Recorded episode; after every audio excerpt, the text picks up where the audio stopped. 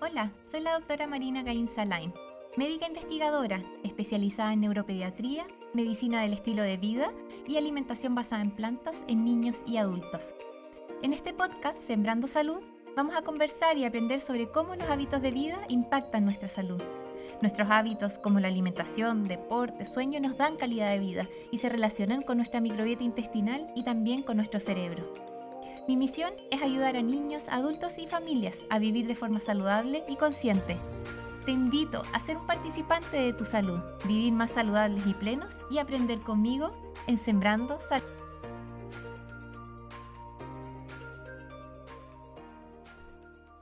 ¿Por qué comemos animales?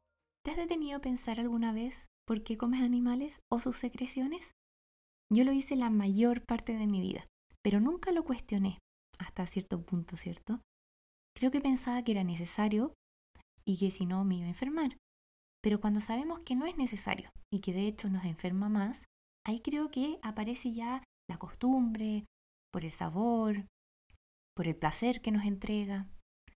Pero a mí personalmente me llama mucho la atención que a pesar de disfrutar el sabor, si veía, por ejemplo, que alguien le hacía daño a un animal, me daba mucha pena y mucha rabia más si es que era un perro, por ejemplo, al que yo estaba acostumbrada a querer, ¿cierto?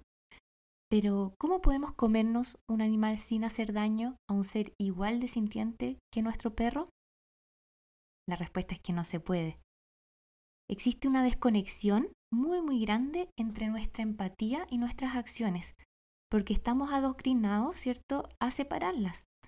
Eso es lo que nos eh, lleva a hacer la industria y también las tradiciones. Entonces es importante entender y ver este tema de una forma eh, muy empática, ¿cierto? Eh, con nosotros mismos también y entender algunos conceptos que existen en la psicología sobre este tema. Por ejemplo, el especismo. El especismo es discriminar por pertenecer a una cierta especie. Por ejemplo, ¿por qué nos da tanta rabia cuando alguien golpea o mata a un perro? Pero esto lo podemos conversar sentados en la mesa comiéndonos una vaca. Y nos podemos reír, por ejemplo, si es que alguien se enoja porque comemos un pollo. Y es que una idea que lleva mucho tiempo en una sociedad se vuelve cultura. Y si esa cultura pasa por muchas generaciones, se vuelve tradición, ¿cierto? Pero determina la tradición qué cosa es éticamente correcto algunas culturas, por ejemplo, aceptan la mutilación genital de las mujeres o no les permiten manejar, porque es parte de su tradición, ¿es correcto? Otras culturas, por ejemplo, comen perros por tradición. ¿Esto lo hace correcto? Y si es que no es moralmente correcto, ¿por qué sería correcto para nosotros, por ejemplo, matar una vaca o un cerdo?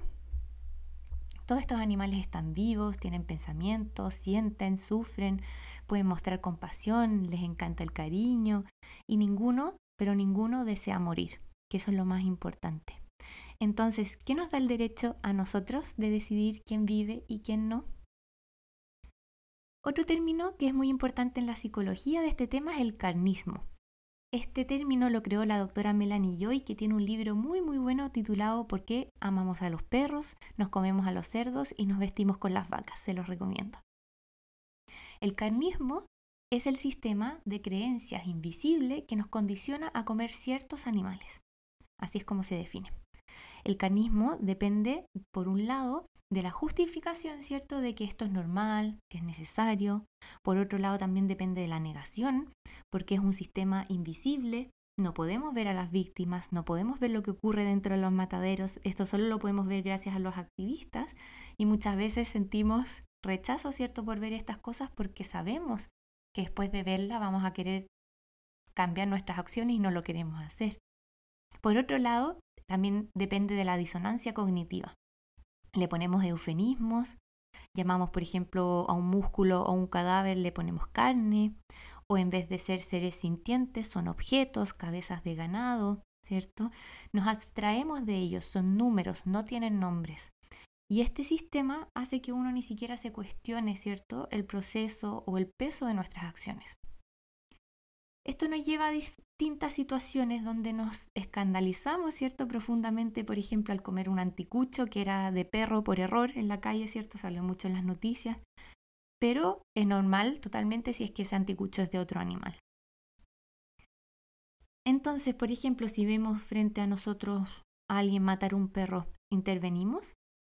Si vemos a alguien frente a nosotros matar un cerdo, ¿intervenimos?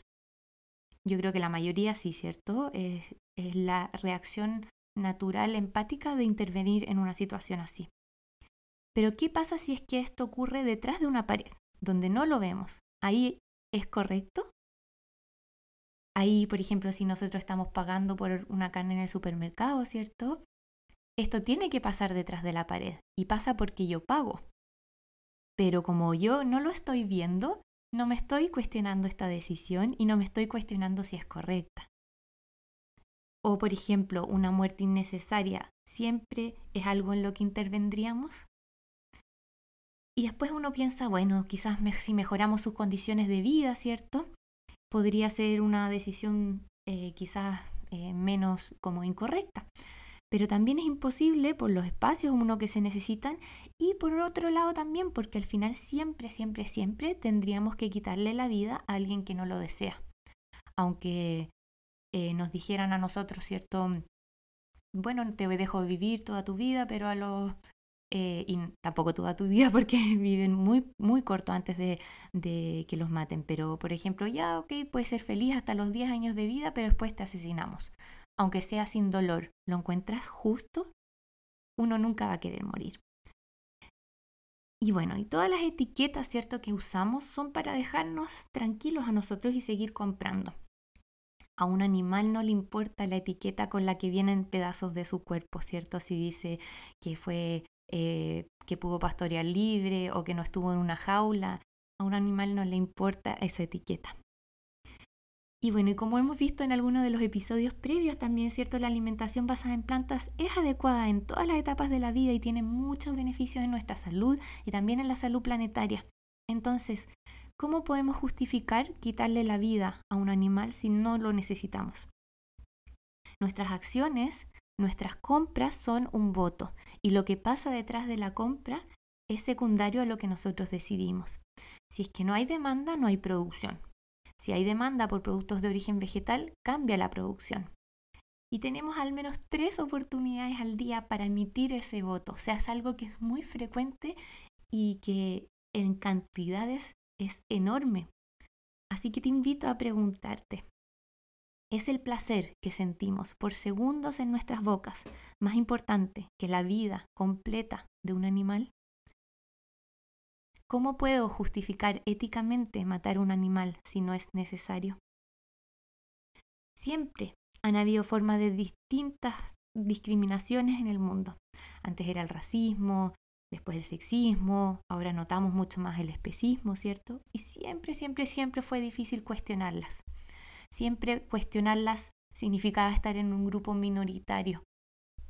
Pero si lo miras desde ahora hacia atrás, ¿te habría gustado estar en el grupo que cuestionaba el racismo o que lo apoyaba o lo normalizaba? ¿En qué lado de la historia te gustaría estar respecto al especismo?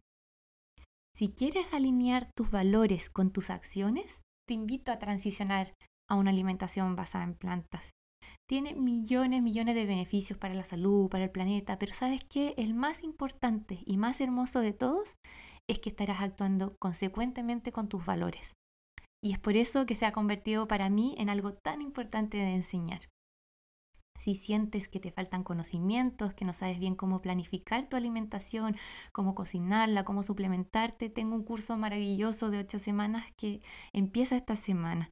Se llama Todo lo que necesitas saber sobre alimentación basada en plantas, donde te enseño justo lo que a mí me habría gustado saber que me toma años, ¿cierto?, de posgrado aprender, pero acá te lo explico de forma entretenida, simple y didáctica. El feedback de los estudiantes ha sido maravilloso y me encantaría que pudieras también vivir esta experiencia.